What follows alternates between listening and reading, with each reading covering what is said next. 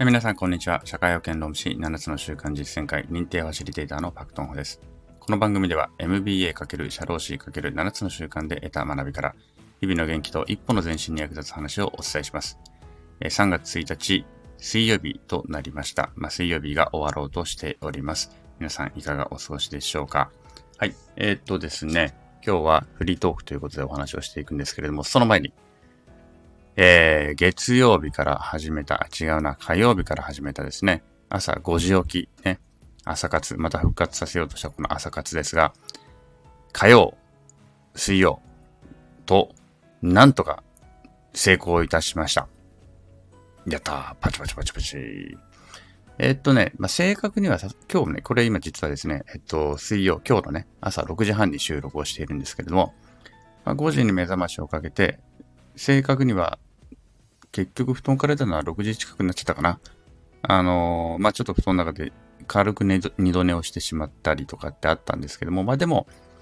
あの、6時前にね、朝活ができる時間には布団から出られたということで、私としては、まあ、一応成功として位置づけております。えっと、これをね、ちょっとできればずっと続けていって、最終的にはね、どうやってその1ヶ月間続けてみてどうだったかみたいな気づきをまた皆さんにシェアできたらいいなというふうに考えております。はい。えっと、あの、引き続きね、頑張っていきたいと思いますので、応援よろしくお願いいたします。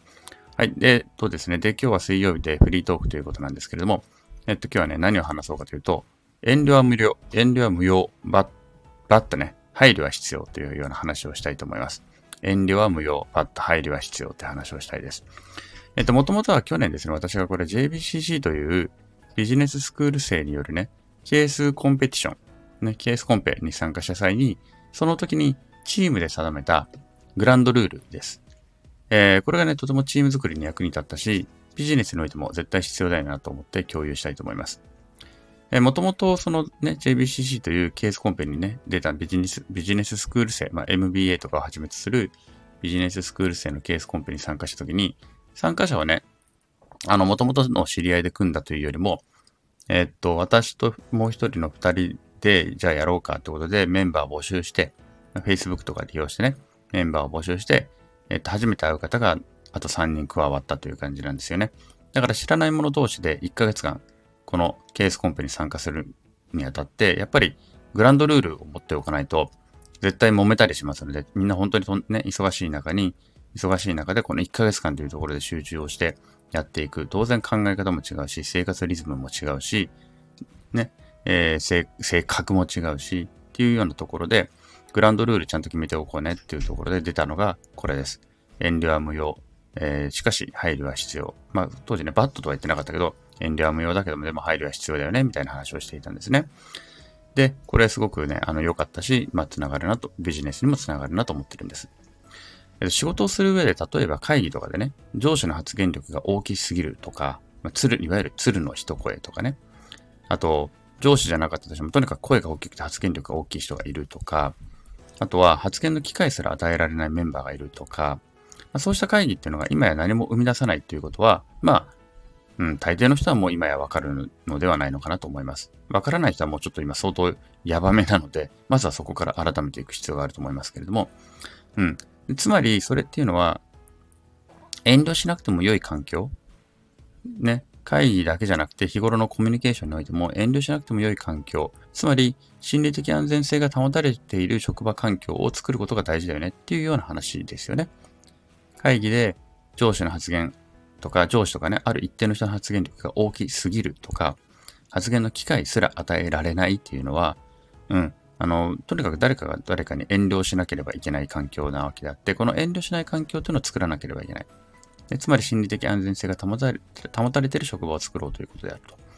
で。心理的安全性というのは前にも言いましたけれども、単に仲が良いということではなくて、ね、単にあそ私たち仲いいんですっていうことではなくて、誰もが恐れなく発言できて、メンバー同士が建設的な議論のもとで成長していく組織のことと定義づけているわけです。ね、心理的安全性っていうのは単に仲がいいことではなくて、誰もが恐れなく発言ができて、メンバー同士が建設的な議論のもと成長していく組織のこととして定義づけられると思います。ね、結局だから活発なその発言が活発な発言による議論ができるっていうことが大事なわけですよね。で、そのためにはもちろん遠慮っていうのはしていちゃいけないわけですよね。なので、遠慮なく発言できる環境というのは必ず必要であると。これが組織を成長させさせる一つの前提になるのではないのかなと思います。一方で、誰もが恐れなく発言する。ね。遠慮なく、うん、発言する。遠慮する必要がないからといって、自分が思ったことを何でもズケズケ言えばよいのかというと、そうではないと言いますよね。そうではないですよね。例えば、うん、こんなこともわかんないのかとかね。まあ、逆でもいいですね。これね、こんなこともわかんないのかっていうのは、上司から部下とか先輩から後輩の言葉かもしれないけれども、後輩から先輩に向かって、部下から上司に向かって、え、こんなことも、こんなこともわかんないんですか？みたいな発言をするとかね。遠慮なく喋るってますよね。とか、あの、相手が他にもたくさんの仕事を抱えていたりとか、今プライベートで大変なことがあるような時期にもかかわらず、えー、なんか仕事遅いよとかね、単に言うだけとかね、相手の背景を見ることなく、単に、単に仕事遅いよっていうだけとかね。これって全然やっぱ配慮がないですよね。配慮ないですよね。わかん、こんなこともわかんないのかとか、こんなこともわかんないんですかとか言われたらすごいなんか、ショックじゃないですか。基本的に言われた方はショックですよね。もし皆さんが言われたとしたらすごくショックだと思うし、仕事遅いよっていうのも、その相手の配慮、相手の背景にある今、相手がどういう状況に置かれているのかっていうことを何にも考慮をせずに言うっていうのは、やっぱりちょっと配慮はないですよね。なんか例えば、子供が生まれたばかりですごく大変とか、親の介護が今あるとか、ね。なんか他にもプロジェクトに参加していても、てんやわんやになっているとか、相手のそうした配慮、の背景っていうのを見ることもなく、単にこちらの都合だけで仕事遅いなって言って文句を言うとか、うん、遅いよっていうだけだと、ちょっと配慮がないよな、ということになると思います。例えば、それって、まあ、わからないことがあれば聞いてくださいね、とかっていうふうに言い方もできるだろうし、ね、あの、仕事遅い人に対しては、最近少し大変そうだね、とか、手伝えることあるとか、ね、私たちも手伝うよ、なんてことを言うこともできるわけですよね。うん。これは逆のパターンでもそうですね。こうやって言ってほしいじゃないですか、やっぱりね。こうした一言をつけたり、相手を気遣う配慮を見せることで、より、より遠慮のない発言や行動ができると思うんですよね。こうした配慮が、お互い配慮を見せることで、より遠慮がない発言、行動ができるようになると。でこうした配慮っていうのが、セクハラとかパワハラとかのハラスメントをなくしたり、強いては生産性を上げて離職率も下げることにもつながるのではないのかなというふうに思うわけなんです。はい。ね。遠慮はしてはいけない。ね。組織を建設的に発展させるためには遠慮は無用だと思います。私も。ね。遠慮はなく発言できる環境を作るべき。だからといって、じゃあ何でも言えば、そのまま思ったことを言えばいいのかといえば、それは逆にパワハラなどのハラスメントを生む土壌になってくる。だから、配慮というのが絶対に必要。相手の背景とか、をしっかり見てあげるとか、言い方を少し気をつけるとか、ね、そうした配慮が必ず必要になってくるということなわけなんです。でこれが、良い組織を作る、ね、えー、元になってくるのではないのかなということに感じます。ということで、より良い組織づくりのためには、遠慮は無用、バッと配慮は必須ということをですね、常に誰もが念頭に置き、実践することが大切なのではないのかなというふうに思います。